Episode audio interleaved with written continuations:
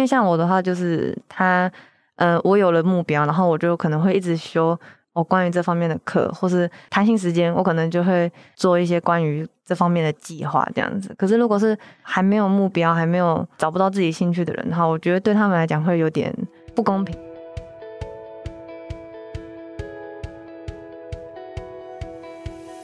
嗨，欢迎收听一零四高中职 Podcast。在学生期间，我们都经历过课业压力、升学迷惘，或者是有各种烦恼的阶段。这个节目将透过四个系列主题，与你一起探索方向，讨论课纲升学，了解科系与职业，并聊聊校园生活大小事。我们期待你听完节目之后，能够获得知识与成长，更愿意付出行动。Hello，大家好，我是节目的主持人 Lily，目前是大学刚毕业满一年的学姐。嗨，我是客座主持人 Zoe，是今年正就读大一的大学新鲜人。Hello，上一集我们的大一学长姐来宾运堂以及行义分享他们在面对学测的心路历程。那如果你是还没有收音的朋友，欢迎再点回去复习一下。那这一集呢，我们将谈谈两位身为一零八课纲第一届的同学，他们的高中生活是什么样子，以及说他们最后如何找到属于自己的理想科系。那么欢迎两位来宾。我叫赵运堂，然后我是毕业于板桥高中。之前高二、高三的时候，我是文组里面的二类，读数 A 的。哦。然后现在就是国立政治大学公共行政学系的一年级。哦，好，欢迎运堂。啊，我的名字是刘行义，然后跟赵运堂是高中同班同学，所以我也是二类，然后板桥高中的学生。然后我现在在东吴心理念大一。那刚刚有提到啊，运堂是工行系，行义是心理系嘛？那很好奇，你们高中是什么时候决定要读这个科系的？嗯，我的话是高一的时候就是知道公共行政学系这个东西，然后后来高二也比较确定自己会想要继续读这方面的科目，就公民，而且对公民就是嗯也比较擅长，也很有兴趣，所以之后学车在填志愿的时候就很理所当然就把。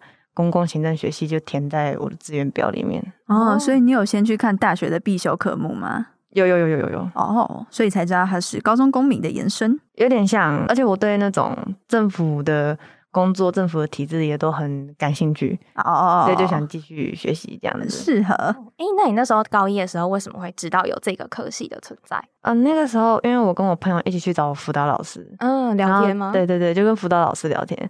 然后辅导老师就问我们说：“哦，以后可能会想要走什么？”因为我也没有什么想法，然后我就说：“哦，我可能会考虑去考公务员。”嗯，然后老师就跟我说：“哦，你知道那个有公共行政学习这个学习，这个科系在，然后而且正大的很厉害。”他就这样跟我讲，对，所以就对公共行政学习有了一点印象。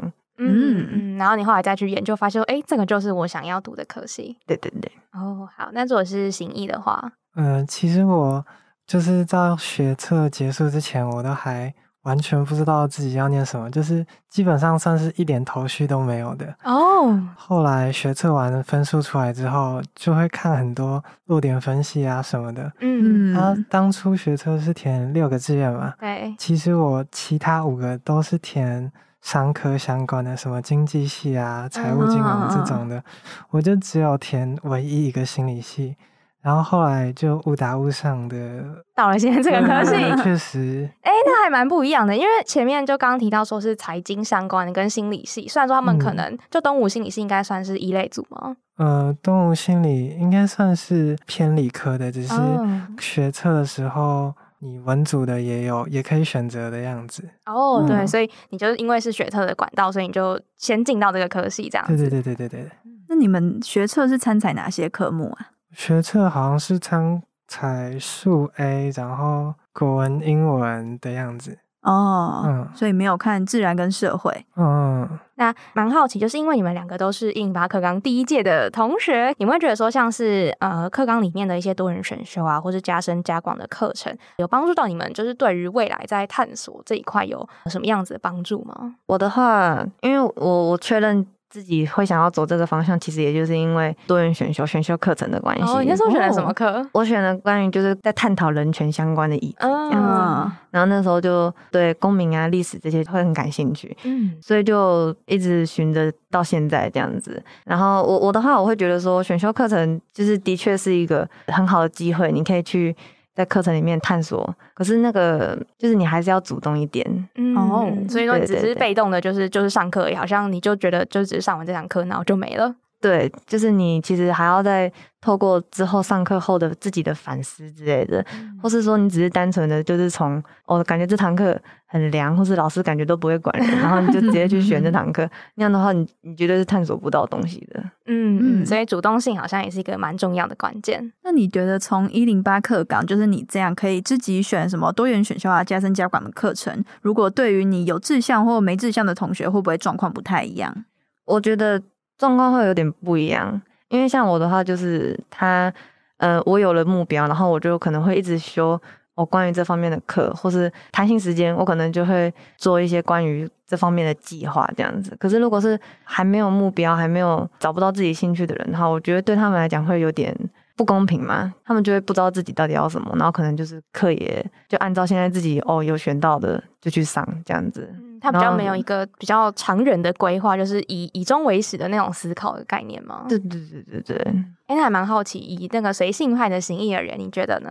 哦，我觉得多元选修，因为我觉得反正的多元选修算是开的蛮多元的。嗯。然后你看到那些琳琅满目的课程的时候，虽然说我一开始是完全没有目标，但我。会大概知道说自己可能比较想上什么课程，或者是这个课程的大纲跟课程名称让我比较感兴趣，嗯，然后就可以去上上看。就是上到最后，你可能才会发现自己到底喜不喜欢这个东西。但是我觉得，因为有很多选择可以选，嗯，然后呃，所以你在上课的时候会多少学到一些。可能你比较感兴趣的东西，虽然可能不是你最后念的科系，这样。哎哎，我觉得蛮有趣的，因为好，虽然说我也是板桥高中毕业，但我就不是一零八课纲的同学，所以我其实也没有那么多就是多人选修的机会可以去看。但我觉得刚刚行义提到一点还蛮重要，就是你可能在选这些课的时候，你就会去看说，哎，那这堂课到底要教什么，或者是它的课名是什么，然后详细的课的内容等等。那这些可能就是一个机会，让你去认识说，哦，那如果这堂课里面我如果对它有兴趣，我还可以去认识什么样子的事情。嗯，对对，感觉就是有志向的人是一直朝这边前进，然后比较不确定的人可以先从里面找到自己喜欢的东西，然后从里面学到各种软实力这样子。嗯，然后根据一零八课纲的规划，社团好像也很重要嘛。好奇你们高中时期有没有玩社团？然后自己花最多时间在做什么事情呢？哦，好，我高中的时候是。琴音社全名叫做钢琴歌唱社，叫琴歌社，但是哦，不是那个情歌，是那个钢琴钢琴琴歌唱的歌，对对对对对。但是我们自己喜欢叫自己琴音，然后就是性质就是蛮像其他学校的流音这样子，哦，流行音乐相关的。对，我有接干啊，我高二的时候是做美宣的工作，嗯，应该很花时间吧。嗯，主要是在活动之前，我们都要做狗牌啊、活动道具什么的。这些对我来说，其实花的时间还真的不少。嗯，啊，所以我就是不是那种很会规划好自己读书计划的人。所以说，可能今天有活动的时候，我就会几乎把时间全部都花在做活动的道具上面，然后就不会去念书。然后可能断考之前。再赶快紧急补救一下，临时抱佛脚派。嗯嗯嗯，所以等于说你就是在呃活动那个前后，你就会花很多时间在那个上面，然后只要那个活动结束之后，你就会再把那个重心拉回来。嗯，对。嗯，那以运堂来说呢？嗯，我的话，我高中的时候没有玩社团。哎哎，怎么说？为什么会不想参加社团？因为那个时候，嗯，刚上去在填社团的时候，就想说，哦，我要把我的时间都花在读书上面。然后，因为就可能曾经听说过，就是有人。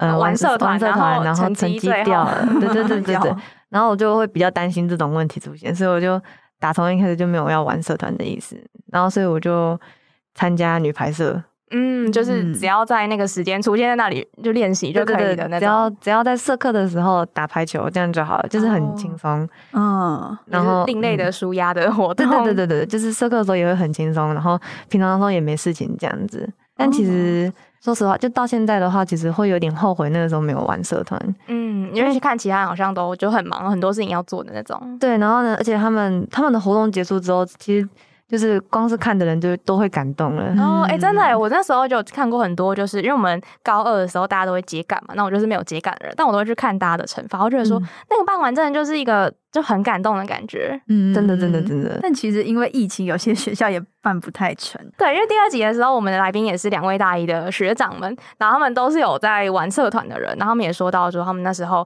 就因为疫情啊，所以很多的惩罚或者最后的一些活动都没有办法办成。哦，对啊，我们就是刚好疫情卡到，所以我们大成员们其实就是准备到一半，然后就准备很多东西，然后结果最后也是没有办成这样。你们是？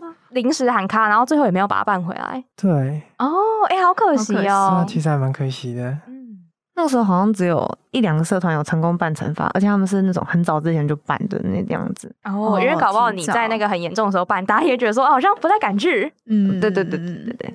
那你们两个，一个玩社团玩的很嗨，一个还好，这样子对你们，因为你们都是个人申请嘛，就是对那个书面审查或是面试有没有什么关系？嗯，我的话，因为他之后要写那种，比如说社团活动的心得什么的，嗯嗯，那个时候的话，我就会觉得很难写。可是幸好的是，我有接到那种文书的干部，哦，然后就是有写社团评鉴那样，就至少还是可以多写一点东西出来。嗯，可是以我来讲的话，我就会觉得，在准备学习历程的时候，尤其是社团这块。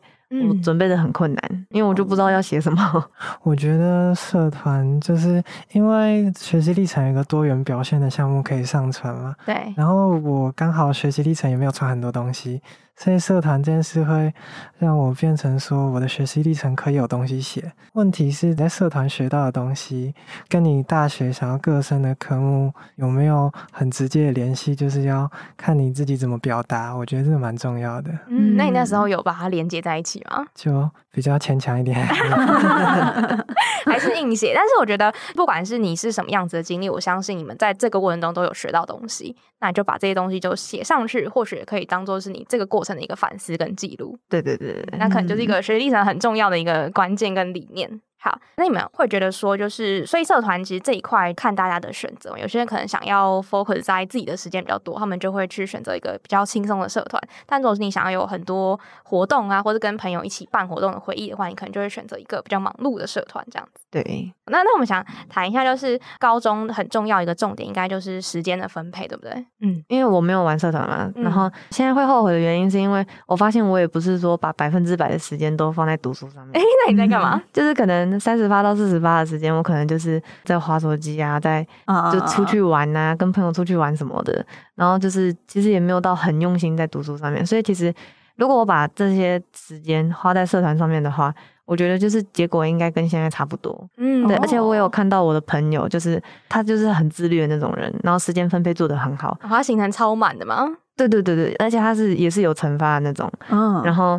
他就是那时候边忙惩罚，还要在边忙断考什么的，可他两样都还是做得很好，嗯，然后我就觉得他很厉害。就是问题应该不是说时间分配很重要，可是最重要的是自己的心态，你有没有把读书这件事情还是一件很重要的事情这样子？如果你觉得它是很重要的事情，那你自然的就会做好时间分配这样子。嗯，有想要补充的吗，行一？就是我觉得时间分配，因为我国中是念私立国中，所以还蛮不自由，然后。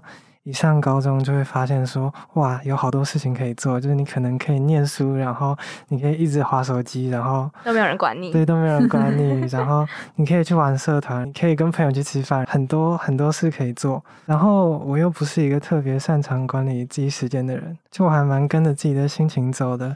但就算像这样，我不是很会管理时间，但是从现在可能回头去看，我会发现这三年我还蛮满意的。我该学到都学到，然后可能社团有收获，朋友有收获，所以我觉得跟着自己的感觉走，最后也会得到一些你想要得到的东西。嗯，因为我觉得听下来，虽然说两位来宾都是很不一样的人，但是其实我们也没有说哪一个就是比较好，因为其实你就是要找到属于你自己适合的方式。嗯，而且比较不会有不适应的问题。嗯，听到这边的你，是不是比较不以往一点了呢？希望透过爽姐的分享，能够让你更有勇气的去面对未来的每一个挑战。我们相信每个人的经历都是独一无二的。如果你有更多想知道的内容，甚至是你自己就有很棒的故事想跟我们分享，欢迎你点开下方资讯栏的来宾投稿表单，也许有机会邀请你上我们节目哦。